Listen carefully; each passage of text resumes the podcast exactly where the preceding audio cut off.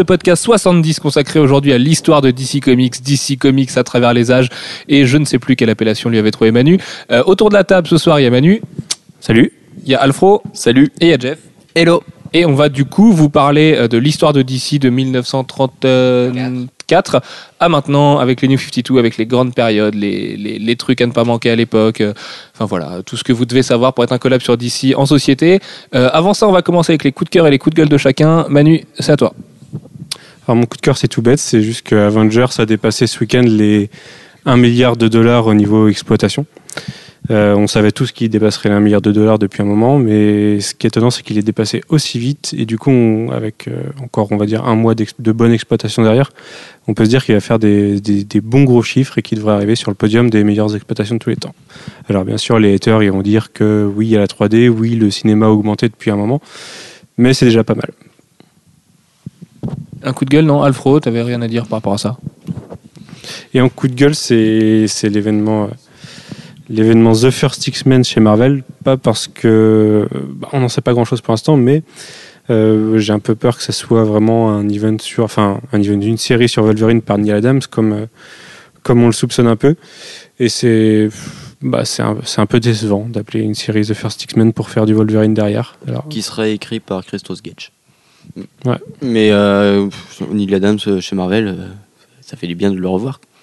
Ouais, mais euh, après, je sais pas. Et The- même de- dans tous les cas, The First X-Men, tout ce que ça implique pour moi, c'est. Enfin, c'est pas intéressant. Soit c'est soit c'est des histoires sur les origines des X-Men, et dans ce cas-là, on les a vus 100 fois.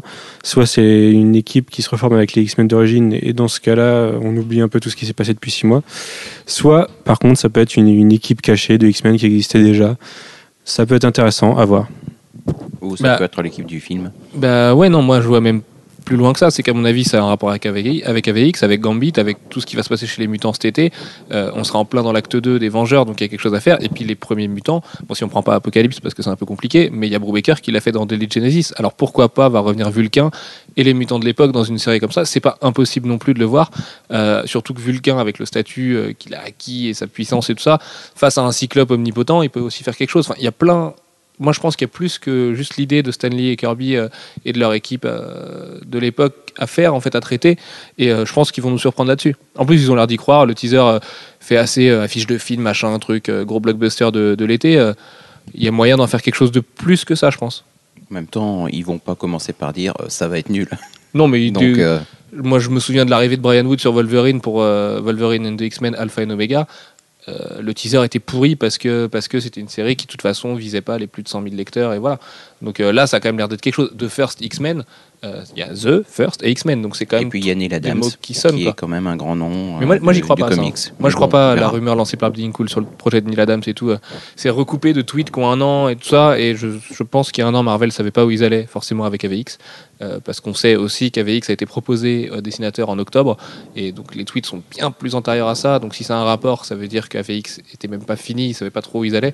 Donc non, j'y crois pas tant à ce truc-là. Par contre, le projet de Neil Adams, ça pourrait être aussi le même projet sur lequel bosse Travis Charest avec un Wolverine pendant la Seconde Guerre mondiale dont on n'a toujours pas entendu parler et là ça me paraîtrait plus cohérent plus cohérent voilà avec un Wolverine solo en tant que vieux Wolverine et son histoire à travers les âges et tout ça tout ça Alfro coup de cœur coup de gueule? Euh, alors, en premier lieu, mon coup de gueule, c'est euh, Justice League International qui s'arrête. au- non c'est pas pas grave Ouais, non. Alfro, Alfro. Non, non, mais je le prends mal. Euh, non, c'est donc GLI qui s'arrête euh, en numéro 12. Parce que, alors certes, c'était pas du tout la meilleure série, mais euh, ça apportait quelque chose de différent et de frais. Et surtout un concept de monde globalisé euh, chez DC qui, a- qui est quand même assez euh, américano-centré. Donc euh, voilà, c'est un peu dommage. Surtout que l'annuel sera dessiné par euh, Jeff Abbock. Et on aimerait bien le voir dessiner autre chose que des annuels. mais justement puisque c'est annulé il va venir ailleurs il va faire il va faire des trucs plus intéressants que ça Pour le moment, il fait que des annuels. Ouais, mais il fait Batman et Justice League International. Et sachant que Justice League International a un rapport avec Justice League, avec euh, Blue Beetle, avec l'annulation précédente d'Omac et du coup la fin de la série. Donc il y a moyen d'en faire un- une sorte de climax.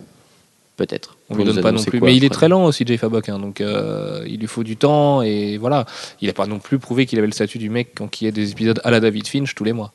Oui, non, et puis oui, c'est vrai que quand tu as été à l'école Aspen, ça t'apprend pas la, la rapidité. Mais... Non, il y a des chances. Un coup de cœur à côté de ça? Euh, mon coup de cœur, bah, c'est l'annonce euh, de Madureira euh, qui arrive à Comic Con Paris. Parce que voilà, on, avait Ivan Rice, donc on s'attendait pas à avoir un plus gros nom sortir. Bah, Madureira est tombé c'est sur pas- il n'est pas invité comics. Oui, il est encore pas fois. invité comics, mais voilà. N'attendez pas euh, de, de pouvoir faire la queue pour aller voir Joe Madureira. Il est là pour parler de Darksiders et il n'est pas là pour dessiner. Donc euh, moi, ça m'étonnerait même de le voir du côté de l'artiste allée parce que ce serait de la folie. En fait, ce serait une plus longue queue de J. Scott Campbell. Donc si vous le chopez pas dans les allées, euh, juste pour avoir votre photo, vous le verrez pas, Joe Madureira. Il est là pour faire son panel sur Darksiders. Il est là pour être l'invité d'honneur jeu vidéo. Euh, c'est pas le dessinateur Marvel qui vient. Oui, non, mais voilà, c'est euh, c'est quand même l'un des plus gros on noms. vous rassure, hein, nous on va, le, on va le coincer dans un coin pour lui faire une interview euh, 100% comics, mais euh, Toi, tu as c'est- que lui faire une interview Je suis pas sûr. ça, ça, on verra, on verra à ce moment-là. Mais euh, voilà, c'est ça fait quand même plaisir. Bah oui, évidemment. Jeff, coup de cœur, coup de gueule? Alors, on va commencer par le coup de gueule avec euh, les retards euh, d'Urban euh, sur la librairie, euh, puisque en gros toutes les sorties qui étaient prévues en début de mois sont repoussées. Alors, Et en fin de mois. Et, et en fin de mois aussi. Et au milieu. Et au milieu Oui. D'accord, tout. Bah parce que le, le, Batman, du coup, euh, c'était milieu du mois, il me semble, la librairie. Donc euh, c'était là, c'était cette semaine en fait que ça devait arriver. Donc euh, c'était semaine 3, c'était soit cette semaine, soit la semaine d'après, et c'est repoussé à juin. Mais ça, plus en début du mois, on a eu Kingdom Come et V pour Vendetta qui était aussi repoussé. Euh, oui, bah, en fait, tous les titres New 52 et ce qui devait arriver à côté est repoussé. D'accord. Alors, Donc si vous voulez l'histoire, euh, vous, vous- serez gagnant. voilà. euh, il y avait eu des problèmes de, au niveau de l'édition, hein, des cahiers qui étaient un peu trop, un peu trop serrés, enfin, qui faisaient que les pages. Un effet sémique. un effet sémique, voilà, pour rendre les choses claires aux anciens, en tout cas. Euh, et- C'est-à-dire qu'en fait, euh, voilà, si on maltraitait trop ces bouquins urbains, la couverture se détachait du reste. Ce qui est toujours un peu emmerdant, parce que du coup, après, vous êtes obligé de recoller euh, le truc. Et quand on achète un bouquin à ce prix-là, on a envie que la reliure soit de qualité. Voilà. Donc la partie bonne nouvelle, c'est que bah, ils ont arrêté de travailler avec leur imprimeur d'origine et ils font imprimer ailleurs, justement pour pallier à ce problème-là. Donc on aura des bouquins pour le même prix qui vont être d'encore meilleure qualité. Euh, mais du coup, ça repousse tout euh, de 15 jours, 3 semaines, 1 mois. euh, Bah, ce qui est un petit peu embêtant dans l'histoire, c'est que c'est les titres les plus attendus de l'année. Finalement, c'est Batman, le tome 1, La Cour des Hiboux, qui est peut-être le meilleur comics de l'année euh, chez Urban. C'est Justice League, et euh, c'est des titres qui sont. Enfin voilà, nous on le voit à la boutique, les gens sont fébriles sur ces titres-là, ils attendent que ça ce mois-ci. En même temps, est-ce qu'il n'y a pas une petite partie euh, diplomatique euh, aussi euh, sur euh, le... euh, ben, là, ça faisait vraiment très très court par rapport à la parution américaine. Et, euh, Ouais, mais DC US a tout à y gagner finalement, que son éditeur français. euh, Non, non, c'est et- pas le côté euh, DC US qui a tout à y gagner, c'est le côté est-ce qu'on est qu'on au niveau éditorialement on arrive à gérer Ah bah, quand on une travaille bien, on y arrive, hein. euh, aussi euh, rapide? Oui, mais quand on travaille bien, on y arrive. C'est c'est leur voisin italien qui pourra prendre ça. Euh, un coup de cœur? Euh, le coup de cœur, c'est le projet de Whedon et de Warren Ellis de faire un, L'Arlésienne absolue. ça fait quand même 5 ans hein, qu'ils en parlent de ce projet. hein. Donc, Ils en euh, parlent depuis 5 ouais, ans oui, donc là, là, ça remonte, ça revient Et ça parce que Whedon. déjà Bull Westlanders. Westlanders. Boule et Bill. Hmm. Bref. Euh, et euh, bah, ça serait cool parce que euh, Whedon plus euh, Warren Ellis euh, faire un truc euh, à la fois d'horreur et de euh, fin du monde et de et drôle, ça peut être très très cool. Voilà. Ouais. Tu veux dire quelque chose dans le sujet là, Manu? Non Toi qui aimes bien les deux hommes. Non, parce que moi, je sens que ça sent le, le, coup fourré, cette histoire. Le, on le verra jamais, ou on aura un numéro un jour, et puis finalement, ce sera tout, et on n'aura plus que nos yeux pour pleurer. Euh, quant à moi, euh, mon coup de cœur et mon coup de gueule. Euh, alors, moi, je vais commencer par mon coup de cœur. C'est l'avant-première d'Amazing Spider-Man au Grand Rex, parce que oui. Ça y est, la France va avoir l'avant-première d'un film en présence des acteurs, des réalisateurs et de l'équipe et tout ça. Euh, du coup, c'est Andrew Garfield, Emma Stone, Mark Webb et Avi Arad qui viennent présenter le film au Grand Raid. Et Ifans, mais on s'en fout.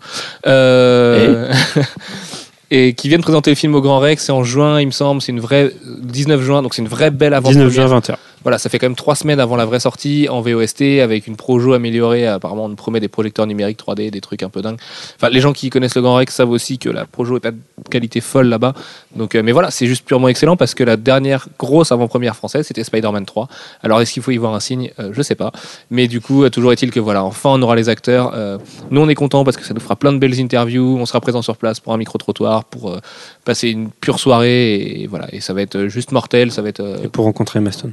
Voilà pour rencontrer Mastone. Cochez la date dans votre dans votre agenda parce que ça, ça va être assez immanquable. Euh, et mon coup de gueule, euh, bon, je leur veux pas du mal, mais c'est le renouvellement de Comic Book Man et Talking Dead sur AMC. Euh, Comic Book Man parce que ça ça prend tous les clichés du geek et euh, et que ça les maltraite, enfin ça les voilà, ça me gonfle. Tous les geeks sont pas obligés d'être moches, gros, cons, zozotés, euh, être tout fou quand une meuf rentre dans la boutique. Enfin voilà, je trouve ça complètement abscon comme comme série, euh, ça prend le- les clichés du nerd d'il y a 20 ans et puis ça les applique avec une recette euh, faussement Kevin Smith parce que c'est pas très drôle. Euh, moi, voir des mecs qui se battent pour une figurine Supergirl, bah, ça me fait pas triper plus que ça hein, finalement. Bah oui, c'est bien, ils ont une figurine Supergirl, c'est cool. Voilà, ils font, ils font des super, des super brocantes américaines avec plein de rednecks. Je, je vois pas l'intérêt vraiment. Donc voilà, même les comic les, les comic shops américains sont loin d'être comme ça.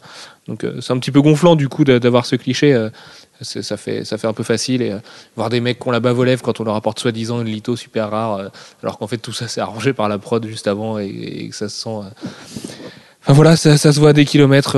moi, ça m'a gonflé. Et puis Talking Dead, parce qu'en fait, ça sert à rien. Parce que j'ai fait l'effort de regarder ce, ce talk show qui revient sur les meilleurs épisodes de Walking Dead avec des détails, des secrets de production. Mais c'est nul. Sachant qu'il n'y en a pas Mais voilà, il y en a pas. Enfin, de meilleurs épisodes. non, voilà. C'est ce que j'allais dire. Il y a, y y rien à mauvais, traiter. mais C'est une série qui est assez vide finalement. Donc, euh, un show comme ça, moi, tu me fais Talking Game of Thrones, je suis très content. Mais euh, Talking Dead, je m'en fous. Vraiment, euh, il laisse jamais la parole à Kirkman et à Charlie Adler. C'est quand même eux qui sont concernés a priori, parce que évidemment, si on pointe à tout le monde que les comics sont mieux que la série, bah, les gens vont aller acheter des comics et vont arrêter de regarder la série. Et voilà. Euh, AMC qui galère pour sa rentrée. euh, moi, j'ai envie de leur dire, bah, reprenez Community plutôt que la Fox, euh, nous, plutôt que NBC nous sabote la, saison 4 avec euh, une moitié de saison. euh, voilà, prenez-la et puis diffusez-la chez vous parce que, parce que ce sera plus cool que de renouveler euh, ces deux séries pour euh, ces deux séries pleines de clichés. Voilà, enfin, ça m'embête un petit peu. Euh, on va passer au sujet du jour, l'histoire de DC. Alors là, attention. Parce que, parce que monsieur l'historien va parler avec Manu. Euh, je pense que vous êtes parti pour une heure de, de cours d'histoire. Euh, ouvrez vos bouquins, prenez des notes. euh, vous saurez tout sur DC après tout ça, c'est promis. Jeff, je t'en prie. Oui, alors euh, là, euh, c'est va être une grande improvisation. Merci pour tout cela. Euh, donc, DC est créé, enfin, alors, à l'origine, c'est pas DC d'ailleurs, ça s'appelle National, National Allied Allied Publications. Publications. en 1934.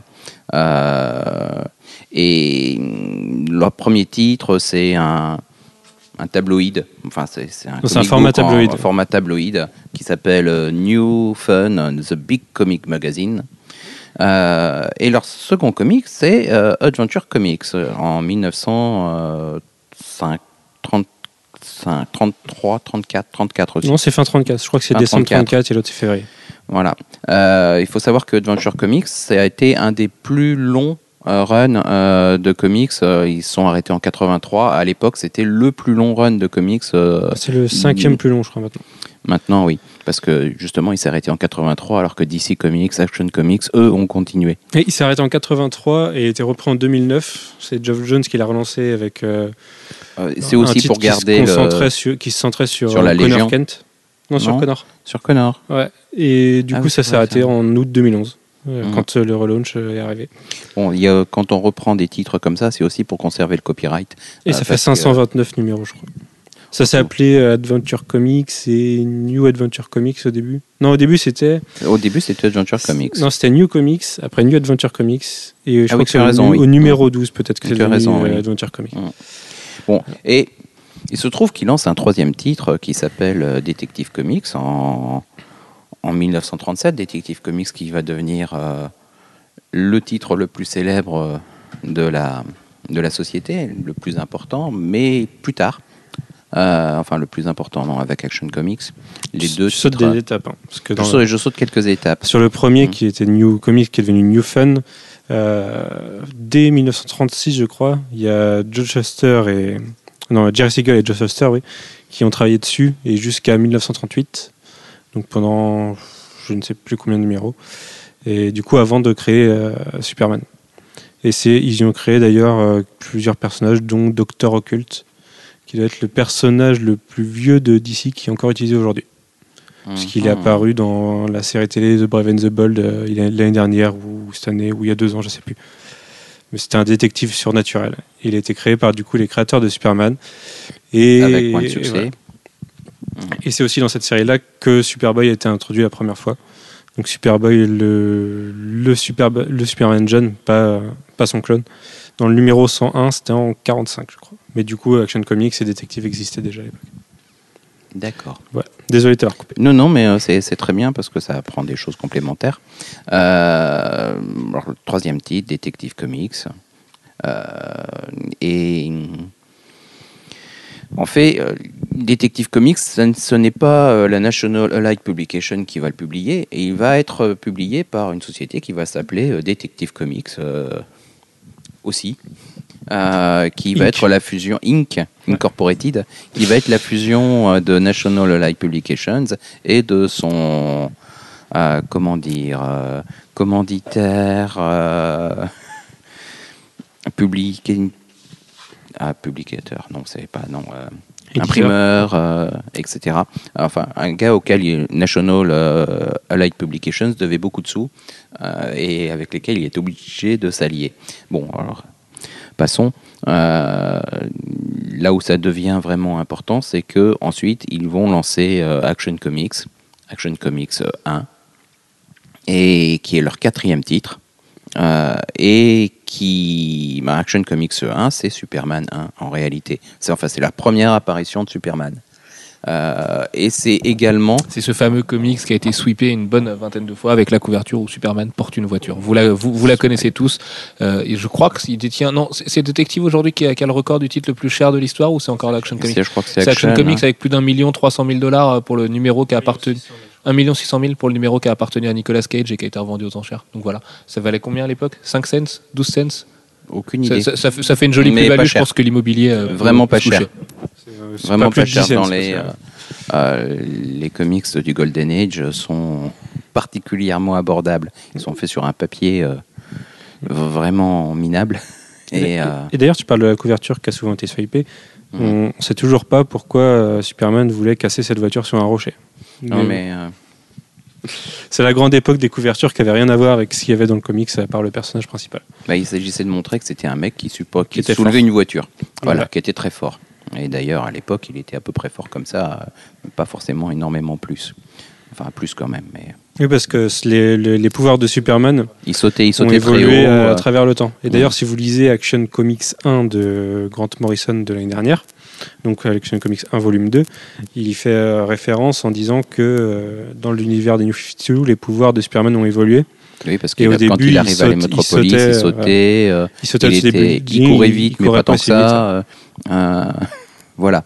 Euh, il y a une vraie évolution et Morrison a fait un peu la, la même intégration que dans l'origine. Donc, le- Superman de l'univers actuel ressemble plus au Superman euh, des origines que, euh, que l'ancien. Bah, disons qu'il a, il a, il a eu une évolution qui correspond à son évolution éditoriale à travers le temps. Quoi. Mhm. Jusqu'au personnage surpuissant qu'on connaît aujourd'hui. Trop puissant peut-être. C'est trop puissant. euh, Enfin, voilà, oui, sans doute. C'est un des gros problèmes de DC avec Superman.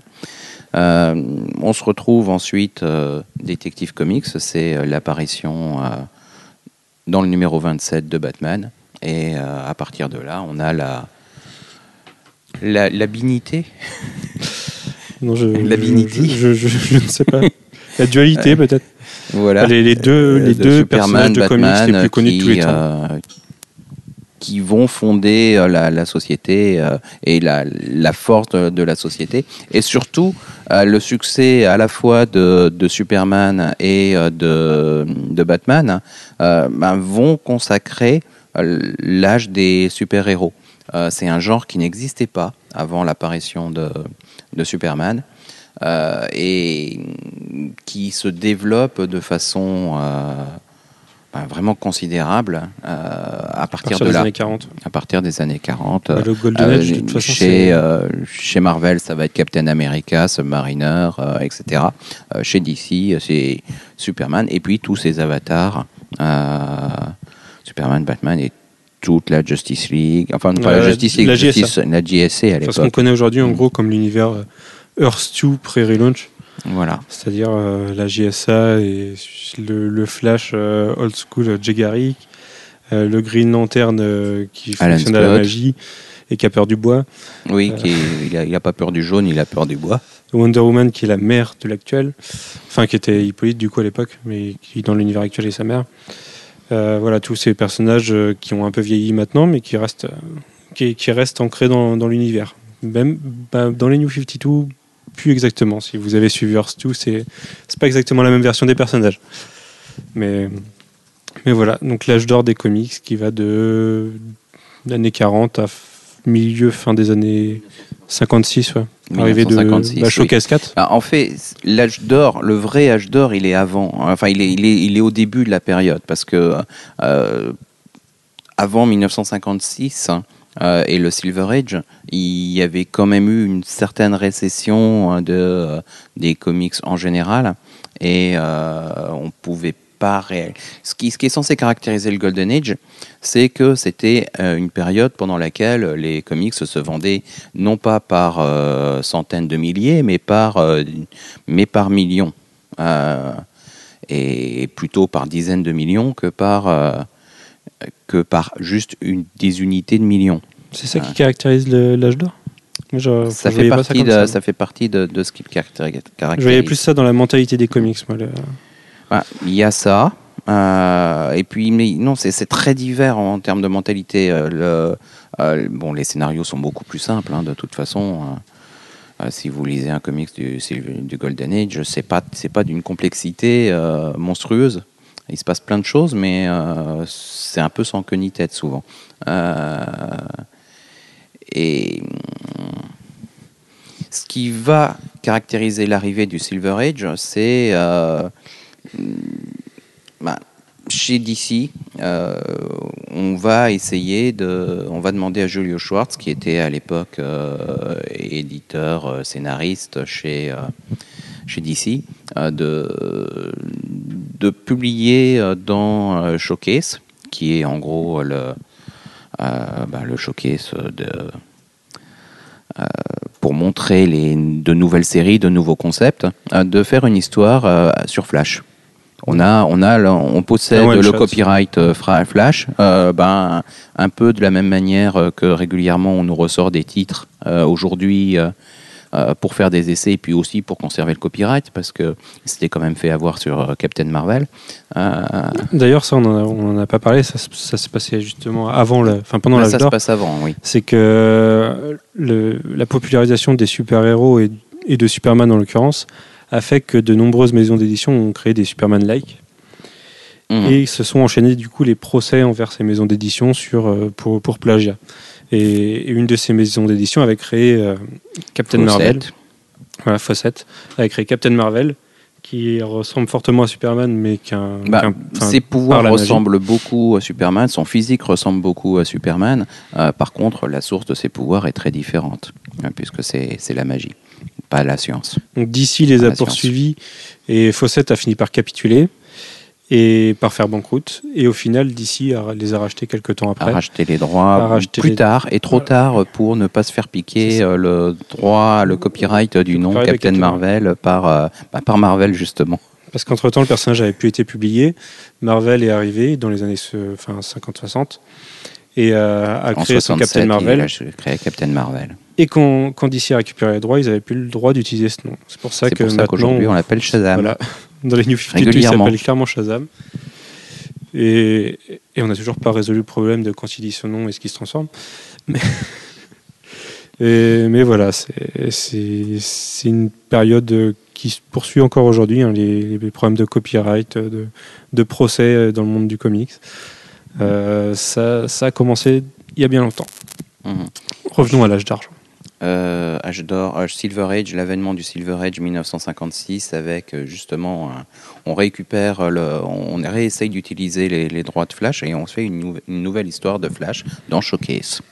Euh, et pour l'occasion, ils vont décider de faire ben, non pas faire réutiliser le personnage du Silver Age, parce qu'ils auraient pu faire, puisque Batman et Superman, qui font partie des rares icônes des super-héros qui continuent à exister euh, en- dans le genre super-héroïque, ce sont, bah, c'est toujours Batman et Superman euh, de, des débuts, même s'ils ont pas mal évolué. Euh, Ouais. Donc des- plutôt que reprendre Jay Garrick avec euh, son saladier sur la, sur la tête, c'est euh, le casque de Mercure voilà, je sais, mais bon, c'est plus rigolo saladier. qu'on voit dans Avengers d'ailleurs. Il se fait écraser par un Léviathan. Bref. Euh, Et... Je l'ai revu samedi, donc je sais qu'il y a une statue de Mercure qui se fait écraser par un Léviathan. dans Enfin bref. Dans Avengers. Ok. Euh, ils décident de le moderniser, de faire un nouveau Flash. Euh, cette fois, ils vont ancrer davantage dans euh, Julius Schwartz étant euh, le responsable de toute la partie plus des titres plus tournés euh, SF, SF. euh, dans la dans la ligne euh, d'ici avec des titres comme Mystery in Space euh, et autres. Euh, lui va orienter les choses vers un côté plus SF, plus euh, pour les origines du nom, pour les, pour les origines de- des pouvoirs. Il, il l'ancrait davantage dans l'époque actuelle. Enfin, l'époque actuelle à l'époque. Dans l'époque, donc. Dans l'époque, voilà, absolument, merci. Ouf. Euh, et on va donc avoir droit à Barry Allen, euh, qui est un scientifique euh, qui est bien placé pour euh, s'occuper d'affaires criminelles, puisque en gros, il, est, il est le CSI de l'époque, dans sa ville en tout cas, à lui tout seul. Et hum, qui, ben, nouveau costume, nouveau look, des pouvoirs un peu différents. Et c- ce showcase euh, avec Flash, euh, ben, il a du succès. Et du coup, euh, ben, DC va réitérer avec Green Lantern. Et au lieu de prendre euh, Alan Scott, ils vont euh, prendre. euh, mince, j'ai un trou de mémoire. Al Jordan. Al Jordan. Euh, et ne vont. ah oui, ça c'est un gros trou de mémoire. Euh, et euh, et bah, il va pas avoir peur du bois, il va avoir peur de, du De la couleur jaune. Ce Voilà. qui, en y réfléchissant, n'est pas forcément. Bah, c'est des problèmes de spectre. Oui, voilà. voilà. Euh, et puis voilà. Pour ceux qui comprendront, oui, c'est un joli jeu de mots.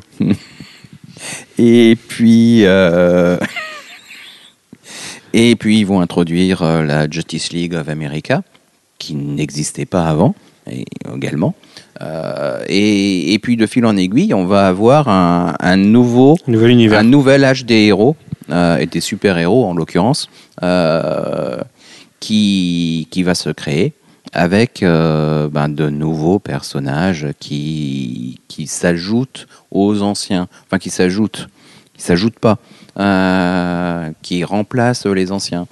Assez, c'est marrant d'ailleurs parce que aujourd'hui, c'est assez inconcevable de se dire tiens, tu, tu, prends, euh, tu, tu, fais un one-shot sur un personnage en, en le prenant sous un nouvel angle. Je vois, je vois personne aller faire un, un one-shot sur Superman et complètement réinventer ses origines. Et dire Bah si, ils ont nom, fait ça. Stanley. euh, what if euh, Stanley. euh, imagine Stanley creating Superman, euh, ou, ou Wonder Woman, ou Batman, ou autre. Just imagine. C'était c'était le nom, c'était le nom de, de la. Alors, le nom générique de- d'une série de one-shot avec Stanley qui. Et si Super- Stanley avait créé euh, Superman, Batman, euh, est-ce- comment ils auraient été? Et ils étaient nuls? euh, bon, il y en avait forcément des bons dans le lot, mais je les ai pas lus. Ah non, c'était nul à chier. Moi, je les ai tous lus et c'est vraiment de la merde. Vraiment. À ce point-là. Ok. Euh, bref. Euh, bon, ouais. C'est le début du Silver Age. C'est quelque chose qui, va avoir une influence profonde sur, le comic book tel qu'on le connaît aujourd'hui, euh, puisque aujourd'hui le- l'essentiel du marché euh, du comics américain, c'est le super-héros euh, à 80%. euh, et quand c'est pas du super-héros euh, pur jus, c'est au minimum euh, un détective qui a quelques pouvoirs euh, de préscience et autres. Euh, enfin, il y, a- toujours un élément fantastique et des. Il y a très souvent un élément fantastique ou de pouvoir soit basé sur la science, soit basé sur la magie, qui font partie intégrante de, du monde des comics. On reste rarement dans du juste dans des genres qui sont hors de, de ses pouvoirs. Euh, oui, non, non, mais Enfin, Green Arrow, Green Arrow, c'est dans le genre super-héroïque euh, malgré tout. Je parle- C'est pas, c'est pas le, c'est pas juste le côté ne pas avoir de pouvoir, c'est évoluer dans un environnement où ça existe, où il y en a. Euh, alors que dans le monde réel tel qu'on le connaît, il y en a pas. Enfin, on n'est pas au courant en tout cas. Euh, bref. Et du coup, euh, ça va aussi avoir une influence majeure. C'est que euh, en 1961, euh, Marvel euh, se dit waouh, ça marche bien les super-héros chez DC. Est-ce qu'on ne ferait pas quelque chose nous aussi? Ils vont créer Fantastic Four, et puis ensuite Spider-Man, et puis après, ça va être le, début du Marvel Age. Donc ça a très bien marché chez DC. Et ça va encore mieux marcher pour, pour Marvel, qui va passer du statut de, euh, de petit éditeur au statut de challenger et, plus tard au statut de euh, ben, leader de, des comics aux États-Unis. Euh, et tout ça, ça vient du relaunch du, Silver Age et de ce flash en 1956. Du coup, à peu près au, au même moment que Marvel apparaît, DC lance un nouveau concept, enfin un nouveau concept, en, en réunissant ces deux mondes, en montrant que les deux mondes existent. En Le Flash of Two Flash Worlds. of Two Worlds. Euh, c'est donc c'est The Flash 123. Qui est le comics préféré de Grant Morrison et qui l'a influencé dans toute son écriture après. Bah, c'est un concept assez euh, Ah, c'est- révolutionnaire. C'est à la fois. Alors, déjà, le, le monde du, du comics, le monde initial de, euh, de DC Comics avait créé un premier concept qui était le, mon- le concept de, de monde unifié, d'univers partagé. euh, qui, est, qui est un concept qui s'est ensuite généralisé dans, chez les différents éditeurs. Euh, mais, et avec ce Flash of Two Worlds, on tombe sur euh, l'apparition du concept du multiverse euh, dans les comics avec euh, la rencontre entre le Flash de l'univers euh, normal, entre guillemets, courant, habituel, celui que les gens des années 60 avaient l'habitude de voir, et puis euh, celui euh, des années 40. Euh, et en fait, on nous explique que, ben, en fait, les, les héros des années 40, ils sont pas morts. Ils, ils- D'ailleurs, ils n'ont jamais existé dans l'univers actuel, enfin, dans l'univers d'ici courant. Par contre, ils existent sur une autre terre. Euh, et c'est pour ça qu'on a tout d'un coup deux Superman, un plus vieux et, un plus jeune, euh, euh, qui n'a pas les mêmes pouvoirs, euh, qui, enfin pas exactement, lui il se contente de sauter très haut, il est très fort mais pas autant que l'autre, etc. etc. Et puis on a le Green Lantern du monde d'origine. Bon, on a l'apparition du concept de terre parallèle qui va se généraliser et tellement se généraliser que plus la- tard. La porte ouverte à toutes les fenêtres, on va dire. Mhm. Bon, euh, après, on se retrouve à toutes les crises. Mhm. oui, mais Parce parce, que, du coup, du coup ça implique que n'importe quel auteur peut décider de, de créer une nouvelle continuité et euh, de, de prendre un personnage, euh, on va dire un personnage poubelle et d'en faire ce qu'il veut, et que ça se passe dans un autre univers qui, évolue en parallèle des autres, et que du coup ça n'a pas d'importance. En même temps, c'est quelque chose qui était très, euh, très pratiqué. Il faut aussi voir qu'à l'époque, souvent, euh, tous les titres d'ici étaient écrits euh, comme des one-shots, euh, ou avec un début, une fin, et, souvent des, petits trucs ingénieux euh, pour euh, amener la, la résolution euh, de- du problème, de l'histoire. Il n'y avait pas d'arc, ça n'existait pas. Euh, mais ça faisait aussi qu'il pouvait y avoir des... euh, Tu comptes dire, tu comptes dire que ça aujourd'hui, Alex? Il, il dit Green Euro toutes les 5 minutes. Oui, non, mais c'est parce qu'il n'y a pas d'arc, et forcément. Bref. et. euh, zut, je sais plus ce que je voulais dire. Euh, on se re... Mince. Aidez-moi. C'est pas grave. Allez, lâche. Les pédales. Je pédale dans la semoule et Donc je il n'y avait, pédale y très avait pas fort. d'arc, Il n'y avait pas d'arc. sauf oui, pour non, mais- Green Euro. sauf pour Green Euro. Oui, merci. Euh, et on, s- on avait à l'époque, euh, mais je sais plus du tout ce que je voulais dire. Ça, ça- ça, c'est très agaçant. Là, tu fais comme moi, tu passes juste à l'idée d'après. C'est pas grave, les lecteurs nous en voudront pas. Bien.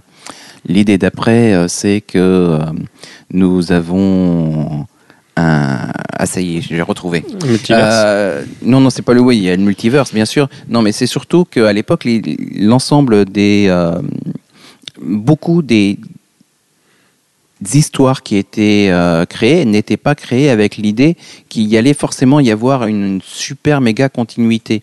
C'était toutes les histoires, c'était oh ça serait cool si on faisait ça. Euh, et c'était pas grave si c'était pas hyper cohérent. C'est aussi pour ça qu'on s'est retrouvé avec de la kryptonite jaune, de la kryptonite violette, de la kryptonite à poivre mauve. Euh, Doré, rouge. euh, rouge, etc. Parce que euh, il fallait, euh, waouh, aussi. Et si on faisait une kryptonite qui avait euh, l'effet euh, de faire faire des bulles vertes euh, à Superman sur ses mains, Ça s'appelle le LSD. euh, par exemple. drogue. Et euh, on s'est aussi retrouvé du coup avec euh, tout un tas d'incohérences, mais c'était pas grave parce que c'était dans, l'esprit de l'école. Il y avait, pas, il y avait pas de vraie notion de suite euh, dans les personnages. C'est aussi pour, comme ça qu'on s'est retrouvé avec un Superman qui est passé du statut de je saute très haut au statut je vole, qui a rajouté à un moment ah ben ça y est Superman, il est, il est super intelligent aussi parce qu'il pense très vite et puis euh, en plus il apprend très vite. Euh, il est, ah, ben, il peut même faire un souffle froid. Ça n'existait pas au début. Euh, il a, et Superman, il, enfin bref, ouais, à force de. Ce souffle froid que connaissent les gens qui ont joué à Superman sur Nintendo 64, parce que c'était le seul truc réussi dans le jeu vidéo tout pourri.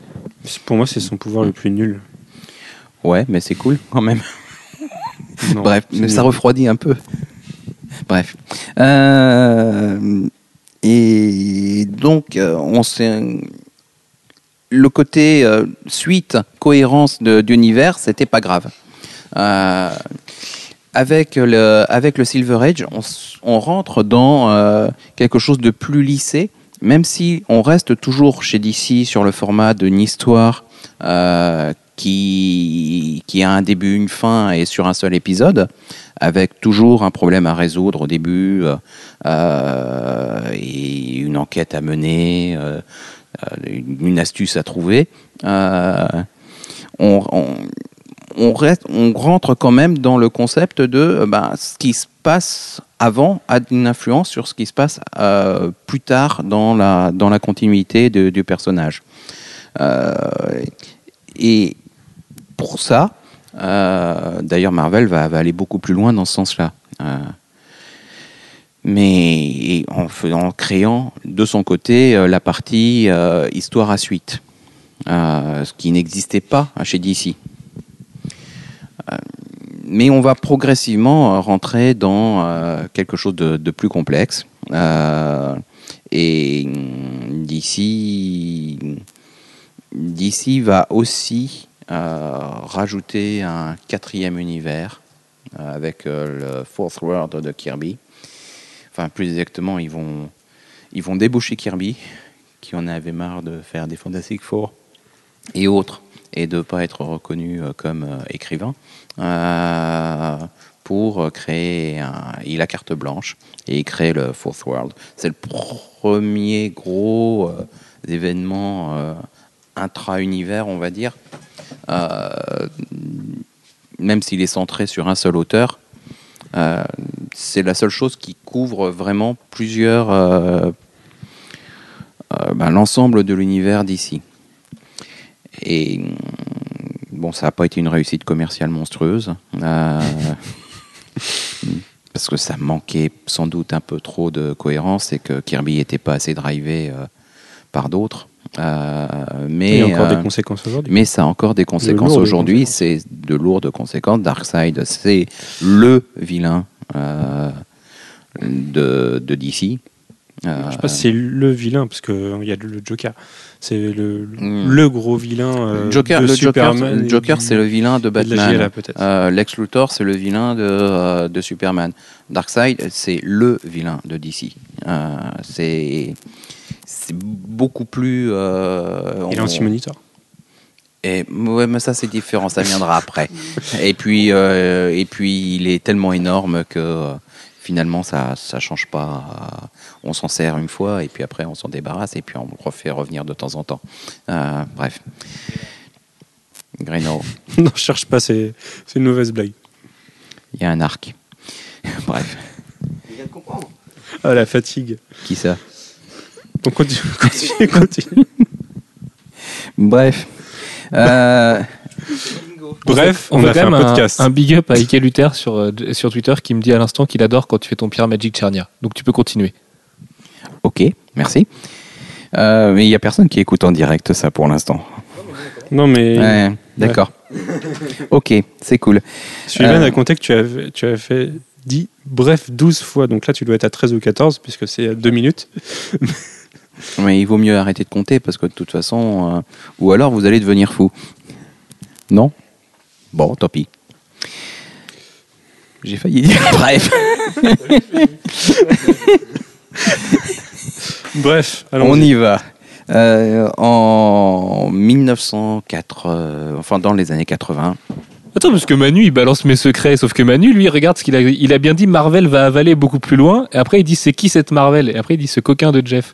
Donc, un, J'ai mis Kinky Jeff. ça sert à rien de balancer sur moi, alors que toi, tu, tu as des idées salaces sur ce que dit Jeff dans les podcasts. Non, mais mais je suis, je suis, enfin, faut que je réécoute, mais je crois qu'il a dit ça. Il faut quoi? Rien. c'est- On réécoutera. Ok. Euh, ça se mélange un peu là. Darkseid. euh, bah, oui, le Force World de, de Kirby, c'est euh, c'est une grosse addition à l'univers d'ici. C'est un- c'est une telle addition d'ailleurs que souvent ils sont un peu encombrés avec. Euh, mais ils en ont gardé euh, le côté le plus sombre avec euh, Darkseid. Nous nous retrouvons Dans les années 70. dans les années 70. L'âge de bronze du comics. qui est l'âge de bronze, effectivement. Et en fait, c'est un, un- c'est un déclin perpétuel de l'industrie du comics. Je sais pas, on, a l'âge de coton maintenant, peut-être. euh, on est censé être dans le Modern Age, mais le Modern Age, il commence il y a longtemps, donc euh, je suis Oui, sûr oui. qu'on va trouver un, nouvel, un nouveau nom. Euh, non, mais c'est c'est comme il y a du Steven, les consoles next-gen qui hein. sont next-gen euh, depuis 20 ans, mais bon, et puis euh, depuis 20 ans. à l'intérieur du, du Bronze Age, le Bronze Age commence dans les années 70. Et euh, C'est là que Bronze Age, ça fait bronzage. oui, alors Sullivan vient de nous annoncer que Bronze Age, Non, non, non, ça non. faisait bronzage. C'est nul. Ah là là. Euh, Années 70-80, bon, l'âge de bronze. Euh, qu'en dire Qu'en dire, Jeff? Aide-moi. Euh, ben, le- le- les années 70-80, c'est aussi un- une période plus sombre.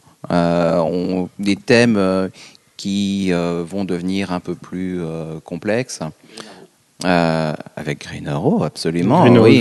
Mais en fait, c'est pas d'ici qui va aller le plus dans ce sens-là au début, en tout cas. Euh, ça va être Marvel avec euh, Amazing Spider-Man, avec des problèmes de drogue euh, chez Harry Osborn, euh, qui ont fait euh, un scandale et qui n'étaient pas autorisés par le Comics Code Authority. Il était interdit de- d'aborder euh, ce sujet. Marvel va aller contre le contre l'interdit. Et du coup, va y avoir une révision du, code qui va, qui va l'admettre, qu'on puisse aborder le sujet.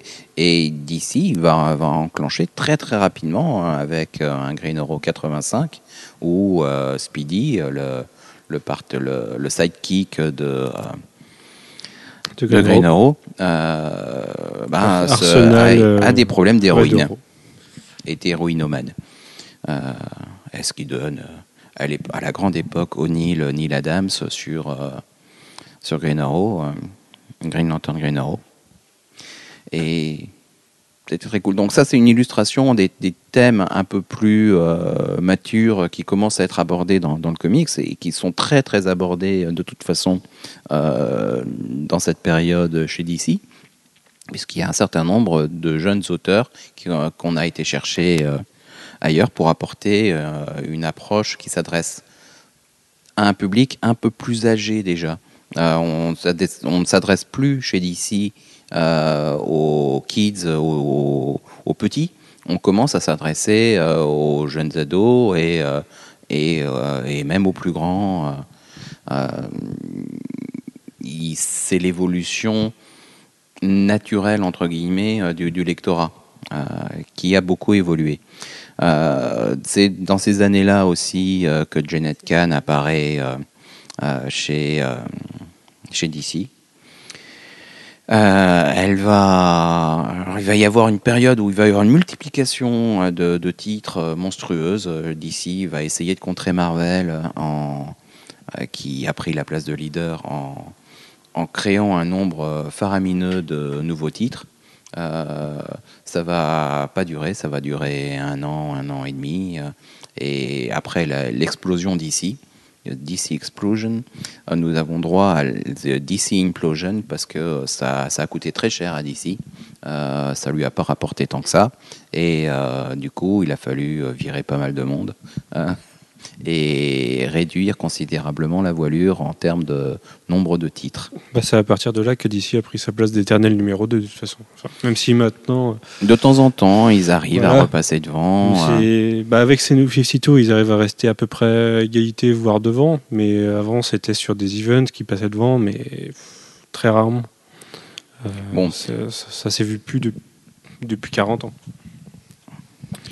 Euh, c'est à peu près après la, DC Implosion qu'il y a une nouvelle équipe qui est, créée, qui est composée de Janet Kahn d'un côté, de Paul Levitz et euh, Dick Giordano d'un autre, euh, dans lesquels il y a une part prépondérante euh, de, une part plus importante en tout cas des, des créateurs chez DC et une, une attaque dans le domaine des d'ici il y a un problème et euh, l'ensemble des éditeurs d'ailleurs ont un problème c'est euh, comment faire en sorte que euh, les les meilleurs talents ne partent pas ailleurs en tout cas dans le cas de, de DC qui s'est confronté à un Marvel de plus en plus puissant et entreprenant, ils veulent garder leur, leur talent. Et ils vont trouver une solution pour ça. Ils vont commencer à proposer des, ben, des royalties euh, sur, aux créateurs. Euh, ça fait partie des, choses, des raisons pour lesquelles ils vont euh, récupérer euh, Marv Wolfman et George Perez et qui vont avoir un intéressement sur euh, les ventes de, euh, euh, des New Teen Titans qui lancent. Et les New Teen Titans étant un titre qui, euh, qui a des ventes euh, comparables à une moindre échelle, mais comparables euh, aux Uncanny X-Men de Marvel à l'époque. En gros, c'est euh, leur plus grosse vente euh, du moment. C'est aussi un titre qui va avoir une énorme pérennité, qui est beaucoup lié au fait que DC se soit orienté dans ce sens-là, dans le sens de euh, récompenser, d'intéresser les, auteurs. Euh, parce que ben, Wolfman et George Perez vont rester six ans sur le titre euh, et donner euh, un des meilleurs runs euh, de comics. euh, Et oui, Georges Perez a été à la mode. Ah, il était plus qu'à la mode. Hein. Ça a été une superstar. C'est pas, euh, c'est pas à la mode. Bref, hum, ça y est, je l'ai encore refait. Là, on était à la période de Georges Perez Superstar. Voilà. Parce que Sullivan euh, était parti réfléchir dans le couloir pour arrêter de rigoler. Donc, on, on le rebrief. Mhm. je retiens un bref, très difficilement. On en arrive dans, les fins, dans les fins des années 80, Voilà. nous, nous arrivons justement au, au super méga. C'est là que, que tout commence.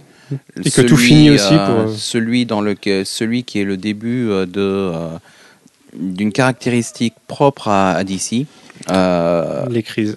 les crises, les crises et euh, avec Crisis on Infinite Earth, euh, DC veut moderniser son, son univers.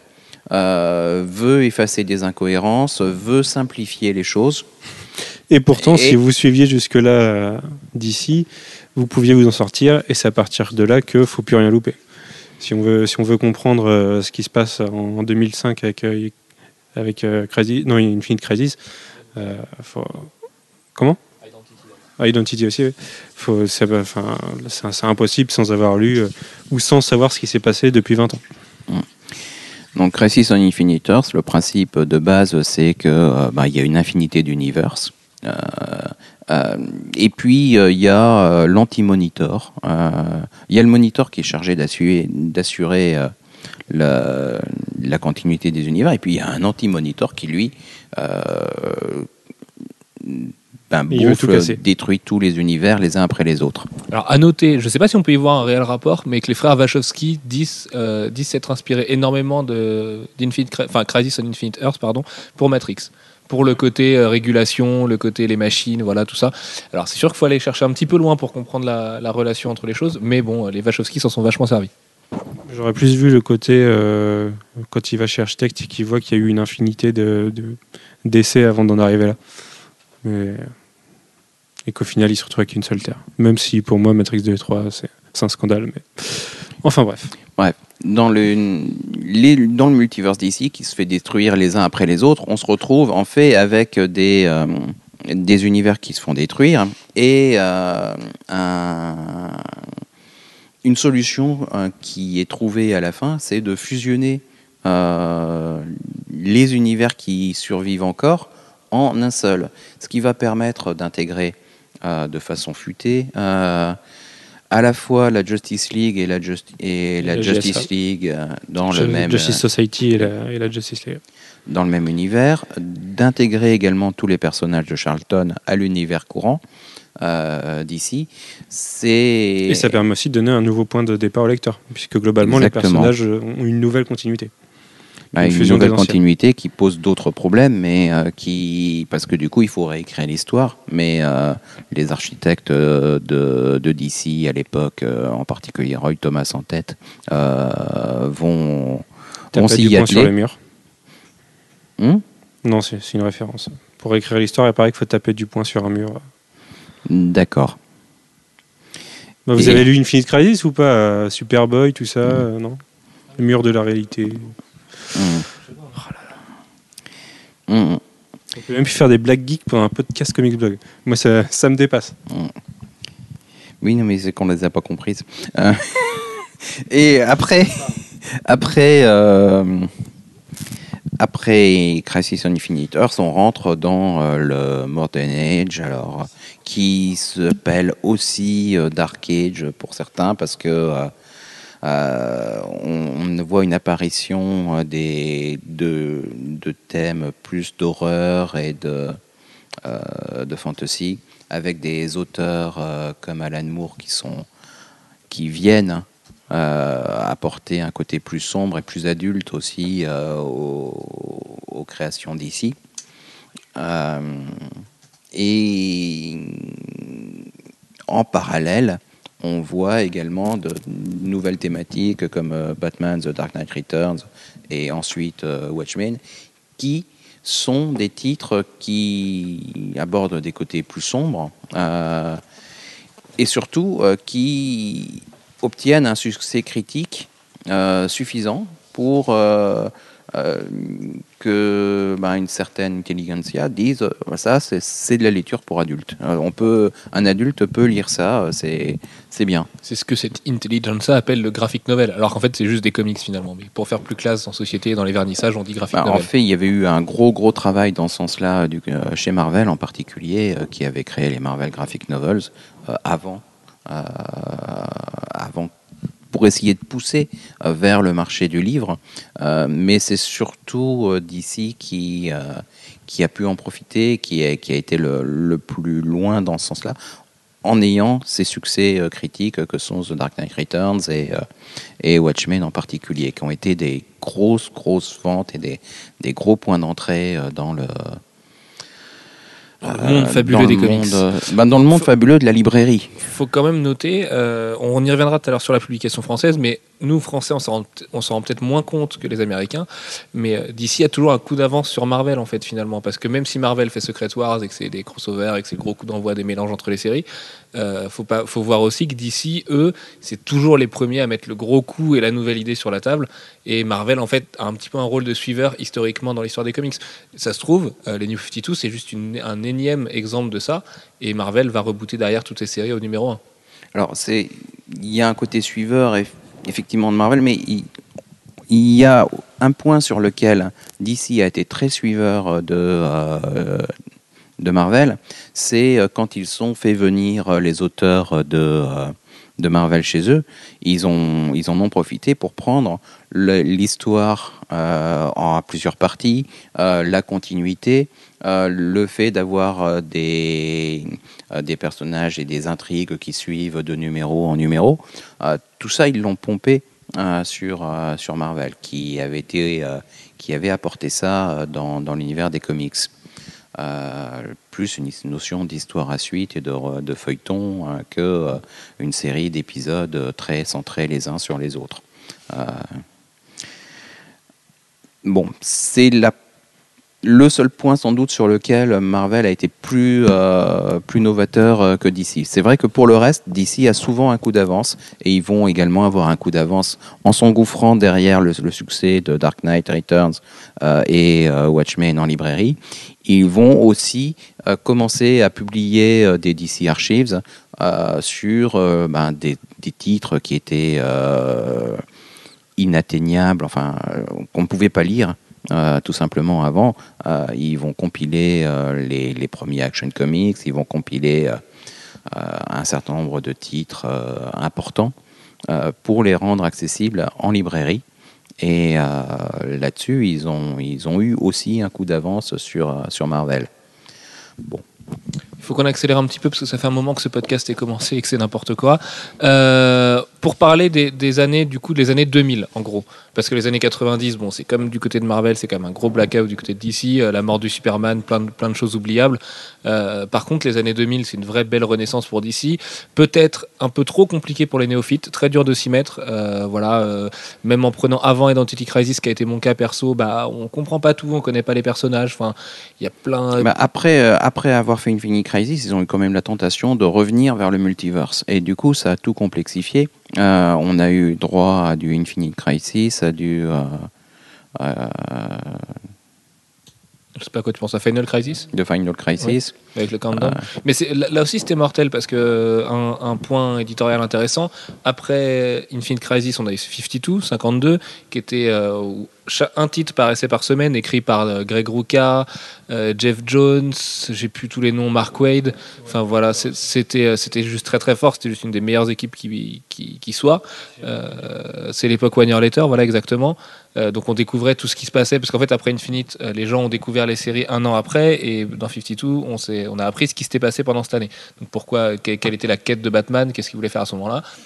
À la fin de, à la fin de 52, euh, on part sur Countdown to Final Crisis, qui est la même chose, mais à l'envers. On partait de 52, 51 jusqu'à arriver à 1 et Final Crisis moins 1. Du coup, euh, Ils sont très forts éditorialement. hein. ah oui, c'est- très très carré. Euh, après Final Crisis, qui a été quand même super décevant, je pense qu'on est tous d'accord là-dessus, qui faisait appel à beaucoup trop de connaissances euh, pour, pour être au moins commercialement jouable et qui en plus Bah, a- commercialement, ça a bien marché. hein. Ouais, mais moins bon. qu'Infinite. Et les, les gens, du coup, tu peux pas rentrer dans l'univers d'ici grâce à Final. Encore plus quand tu vois le titre, le, le re- le retard accumulé entre les différents numéros. J.G. Jones qui était jamais, qui était jamais à l'heure. euh, La, la parution des huit numéros a pris quasiment un an. Enfin, c'était assez catastrophique.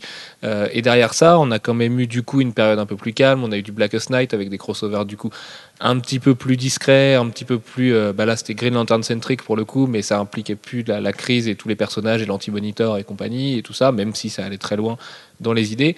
Et, euh, ensuite, il y a eu Brightest Day, qui était un petit chef-d'œuvre, passé complètement inaperçu, pas des ventes phénoménales en VO, des ventes catastrophiques en VF, et une publication repoussée à 2013.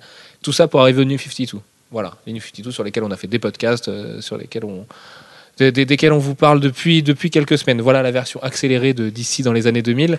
Euh, Est-ce que Mhm. Jeff, tu as quelque chose à ajouter à ça ou Manu avant qu'on parle de la publication française parce que c'est quand même un gros point? Euh, J'ai je- un truc à ajouter, c'est euh, en 98, euh, DC rachète euh, Wildstorm et ça va faire partie des, des éléments euh, fondateurs euh, des New 52 euh, puisque c'est aussi l'introduction de Jim Lee chez DC, euh, une influence croissante et qui va se culminer en, en 2010 avec Jim Lee plus Dan Didio à la tête de DC.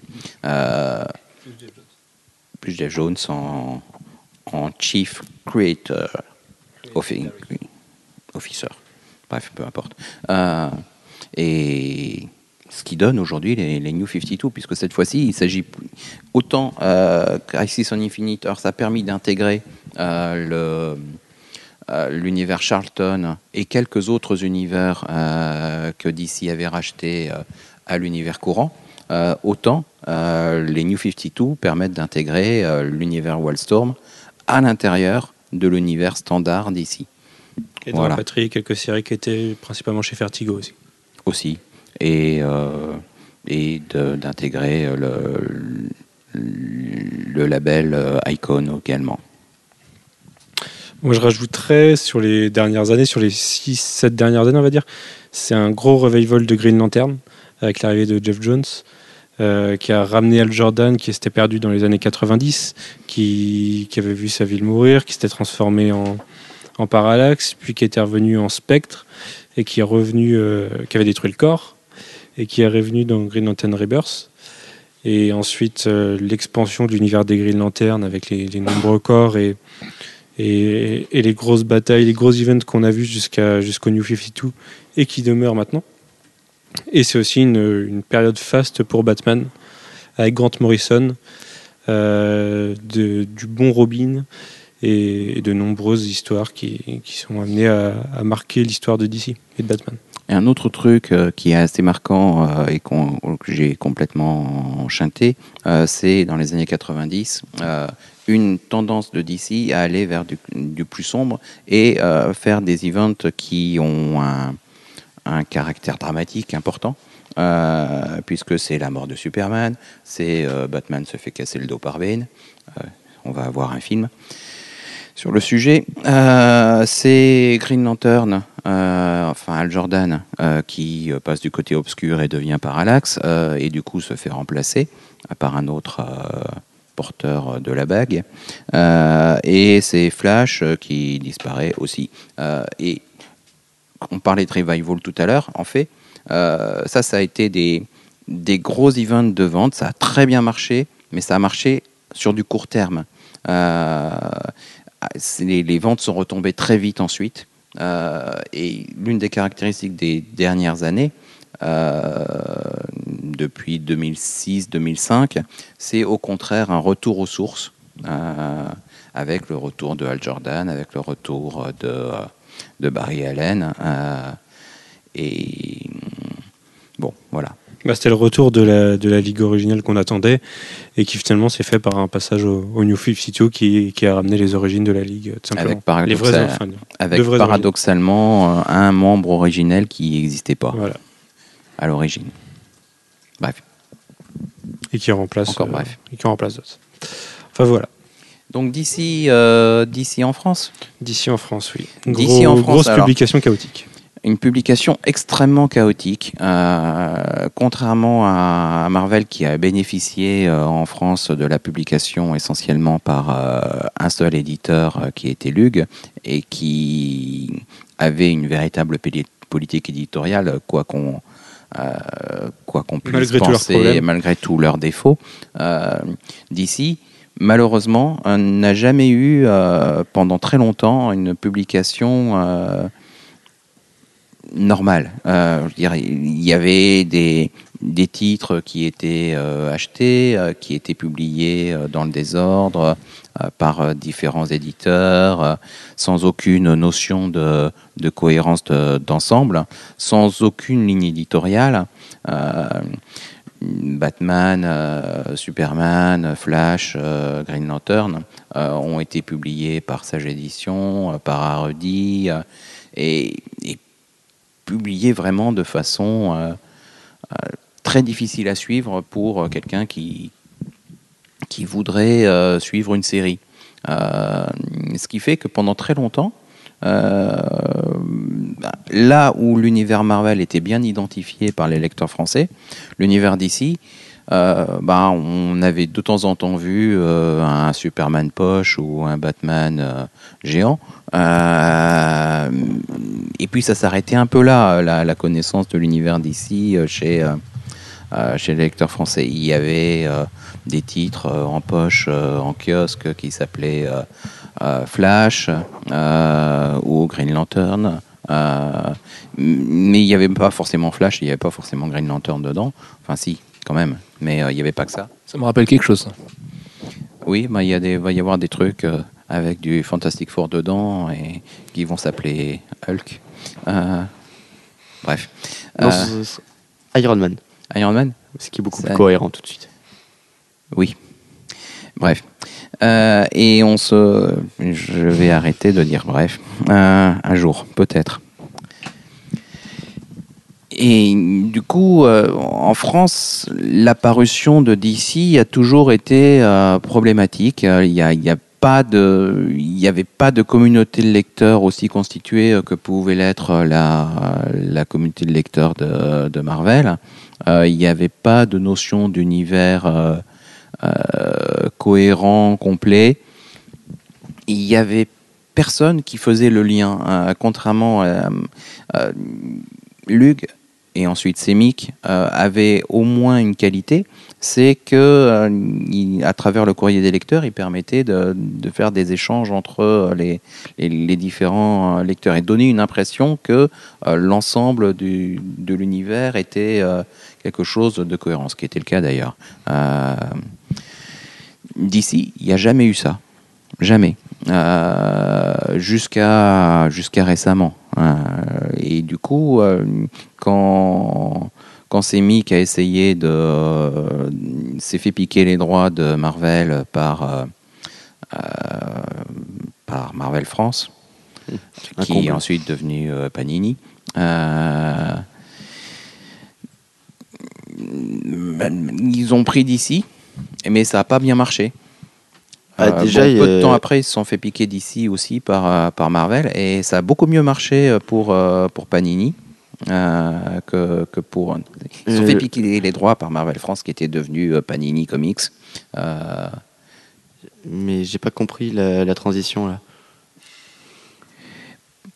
Semic, après à s'être euh, après s'être fait piquer les droits de Marvel, ils ont attaqué euh, et ils ont essayé de remplacer ça par DC. Les titres DC, c'est logique, c'est c'est le monde des super-héros également. euh, voilà, ils se disent on, on va mettre dans Strange, on va mettre du Superman, on va mettre enfin, je sais pas ce qu'ils ont mis parce que je les lisais pas. Euh, Il y avait notamment Teen Titans de Jeff Jones, qui était une des meilleures époques des Teen Titans, et qui était très bien traité par Semic, qui était tout dans l'ordre et tout bien traduit, et voilà, c'était un régal. Bon, voilà, parce que Semic faisait du bon boulot. Ils faisaient du bon boulot, mais quand ils ont euh, sorti un titre Batman, ça n'a pas très bien marché. Euh, et environ un an après, ils se sont fait piquer les droits de, DC en France par, euh, Panini. Et quand Panini a lancé un Batman, eh ben, ça a beaucoup mieux marché chez Panini que, que ça avait marché chez Semic. Peut-être aussi parce que le pouvoir de. Bah, Il y a un pouvoir, le- le- parce que Panini, eux, ils avaient Marvel, et du coup, la, la communauté Marvel avait suivi euh, chez Panini. Oui, puis ils et avaient euh, une force y a de un pouvoir de communication. pénétration beaucoup plus important. Euh, c'est sûr que quand après tu as euh, juste les titres d'ici pour faire la promotion des titres d'ici, c'est plus compliqué que quand tu que quand tu as les titres Marvel pour faire la promotion des titres d'ici, sachant que en France le comics pendant très longtemps euh, ça a été à 80% euh, en termes de marché en tout cas euh, du du Marvel. 90 même. Bah, en fait, oui et non, parce que euh, il y a quand même eu beaucoup, beaucoup, beaucoup de publications d'ici. Le problème, c'est qu'elles étaient euh, très, très dispersées et très incohérentes en termes de parution. Alors ça a presque rien à voir, mais Greg Capullo va faire des couvertures variantes pour American Vampire tout l'été. La première est dispo, c'est juste phénoménalement beau. Euh, je vais la mettre sur la page Facebook dans l'instant, donc n'hésitez pas à aller voir, à remonter à Facebook euh, lundi dernier, mais c'est juste colossalement magnifique. Voilà, je te laisse Jeff. C'est une couverture variante de quoi, ça? Ok, elle est cool, effectivement. Euh, donc, heureusement, euh, après avoir piqué les droits de DC euh, à, à Semic, Panini a, fait des efforts euh, considérables, alors qui ont souvent été considérés comme euh, insuffisants. Pourquoi DC a-t-il une place si réduite en France euh, alors que euh, c'est un éditeur tout à fait équivalent et même dans certains cas plus novateur euh, que Marvel Euh, pourquoi, pourquoi DC a-t-il une part aussi réduite en France ben, Panini va quand même beaucoup travailler sur le sujet. Euh, ils vont utiliser euh, leur fer de lance Batman, qui va être le, euh, au moins dans la partie super-héros, ce qui va le mieux marcher. Et puis, ils vont beaucoup, beaucoup euh, travailler sur la partie euh, Vertigo, qui, bah, qui est finalement assez proche culturellement de ce qu'on peut retrouver dans, du, dans de la BD plus généraliste franco-belge. Et hum, qui est plus proche d'un. Qui n'est pas forcément étiqueté euh, directement comics. Euh, bon, et puis euh, maintenant, depuis un an, enfin pas encore, depuis cinq mois. Oui, non, mais ça fait un an qu'on le sait, donc. Non, même pas. Mm, Même pas Dis-moi. Euh, nous avons Urban Comics qui a racheté les droits de, de DC et euh, qui, n'ayant pas Marvel, fait des efforts euh, vraiment considérables euh, pour euh, mettre euh, les différentes séries en avant et surtout apporter une, une cohérence d'ensemble. Ce qui, ce qui était un vrai problème chez, euh, chez Panini, euh, puisque Panini, en gros, ils avaient trois titres euh, pour euh, sortir, euh, et encore dans le meilleur des cas, euh, pour sortir l'ensemble de la production euh, d'ici. Et puis ils faisaient pas les Euh, choix les plus intelligents. C'est ça le problème aussi, c'est qu'ils ont rempli leur, euh, leur revue avec euh, certains, certaines séries qui étaient, on sait, le- parmi euh, les plus faibles. Là, je pense à Titans, qui était dans sa pire période quand ils l'ont sorti et qui euh, prenait bah, quasiment un tiers d'un magazine alors qu'ils en avaient que deux en vente. Quoi. Mhm. Ben, tu peux peut-être en parler davantage, Alex. Mais là aussi, il n'y a, que trois titres. Il y a Batman Saga, Green Lantern Saga et DC Saga. Oui, mais il faut voir aussi qu'Urban a, a un problème beaucoup moins compliqué que Panini. C'est les New commencent avec 52 les qui New viennent les 52. aider. Ils commencent qu'avec des numéros 1. Panini a accumulé trop de retard sur ces séries, ce qui faisait qu'on avait un Superman qui datait de janvier 2010, pendant qu'on avait un Batman qui lui était à août 2010. Donc forcément, quand les séries, quand on parle d'un univers partagé, c'était un petit peu emmerdant. Maintenant, je suis pas d'accord avec toi pour Titans, déjà parce que la série était pas si nulle que ça, et surtout que du coup, Panini la mettait dans des hors-séries. Et le problème, c'est que les hors-séries, ça se vend pas, ça se vend moins bien, et que ça fait plein de petits trucs à droite, à gauche, de machin extra, machin hors série, machin euh, euh, special. Enfin, tu vois, il y a plein de noms et c'est là-dedans que tu te perdais. Il n'y avait pas de cohésion en fait au niveau des, noms des séries. Et d'ailleurs, il y en a toujours pas aujourd'hui chez Marvel. Et, euh, et c'est ça en fait qui perdait les lecteurs parce que du coup, Urban n'aura jamais ce problème-là parce que grâce au New 52 et parce qu'ils ont une volonté aussi de pas multiplier les séries avec des extras, des specials et des, et des hors-séries. Et c'est du coup euh, beaucoup plus logique de leur part. Et c'est aussi parce qu'ils vont publier des choses euh, en librairie, euh, sans passer par le kiosque, euh, pour un certain nombre des, des séries majeures. Est-ce qu'on a 12 séries sur 52 en kiosque Et on en a déjà d'annoncer une bonne dizaine en, en librairie sur, sur, euh, sur les premiers mois. Et la suite qui arrive en. Ouais, sur, sur six mois, on, on doit voir à peu près la moitié des séries, je dirais. Ce qui est pas mal. Parce que la moitié des séries, 52 séries, c'est. Trois fois plus que ce que, ce que, ce que faisait Panini avec, avec DC. C'est énorme. D'autant plus qu'ils n'ont pas du tout l'intention de baisser le pied euh, du côté de Vertigo par rapport aux parutions de par rapport aux parutions de, que faisait euh, Panini. Et chose intéressante pour les fans de Green Lantern, le magazine Green Lantern Saga contient tout l'univers Green Lantern. C'est-à-dire euh, Green Lantern, Green Lantern Corps, New Guardians Et Red Lanterns. Même si, oui, bon. euh, Oh, ça va, hein, New, New Guardians c'est un peu nul, mais les autres, euh, les autres sont plutôt pas mal. Et puis il y a une cohérence d'ensemble de toute façon. Et je me répéterai jamais assez pour, les, pour ceux qui compteraient acheter euh, La Cour des hiboux en recueil, puisqu'il sort euh, en juin. Euh, prenez quand même Batman Saga, parce qu'il y, y a Batman et Robin, et que c'est une série qu'il faut pas manquer, qu'on sait pas si on l'aura tout de suite en librairie. Et, et voilà, il faut la lire. Et bien sur ces belles paroles, est-ce que vous avez quelque chose à ajouter, messieurs, sur la, la riche histoire de DC Comics? Non, pas a- plus que a- il y a ça. tellement de choses à dire qu'on en a loupé beaucoup. Mais non, là, on a, on a fait à peu près le tour. Très bien. Euh, donc ce podcast était dédicacé à l'ami Banur qui nous avait proposé le sujet la semaine dernière. Voilà, c'est espère, Dark Knight. on espère que Et ça lui, il avait, il avait validé. D'accord, autant pour moi. Euh, voilà, on espère que malgré, euh, malgré le, le manque de sérieux ce soir, ça vous aura plu, que vous, en- que vous voyez maintenant plus clair avec, euh, avec l'univers d'ici. Euh, pour répondre à une autre question d'un lecteur qui nous demandait la semaine dernière nos statistiques, et ben écoutez, on va être tout à fait clair, on va être euh, comme euh, l'Organisation mondiale du commerce, on va balancer tous les chiffres. Euh, Aujourd'hui sur le site, vous êtes environ 8000 à nous lire tous les jours, sur les journées normales, avec des pics de, de mieux des fois, des pics de moins bien le week-end, mais ça c'est logique, c'est parce qu'on travaille aussi beaucoup moins, parce qu'il y a un moment où on a envie de faire du basket avec Alfro torse nu le dimanche matin. Et puis, il y a aussi beaucoup moins de news. Que- Et en considérant les podcasts maintenant, vous êtes à peu près 4000 à nous écouter toutes les semaines. Il faut savoir que c'est le podcast d'Avengers qui a le record absolu. Alors on ne sait pas pourquoi, on ne se l'explique pas, mais bon, les chiffres iTunes euh, disent ça. Euh, vous avez été plus de 10 000 à nous écouter pour Avengers, donc sûrement que quelqu'un de très gros nous a, nous a linké à l'époque ou nous a mis le player ou j'en sais rien. Merci à lui euh, toujours.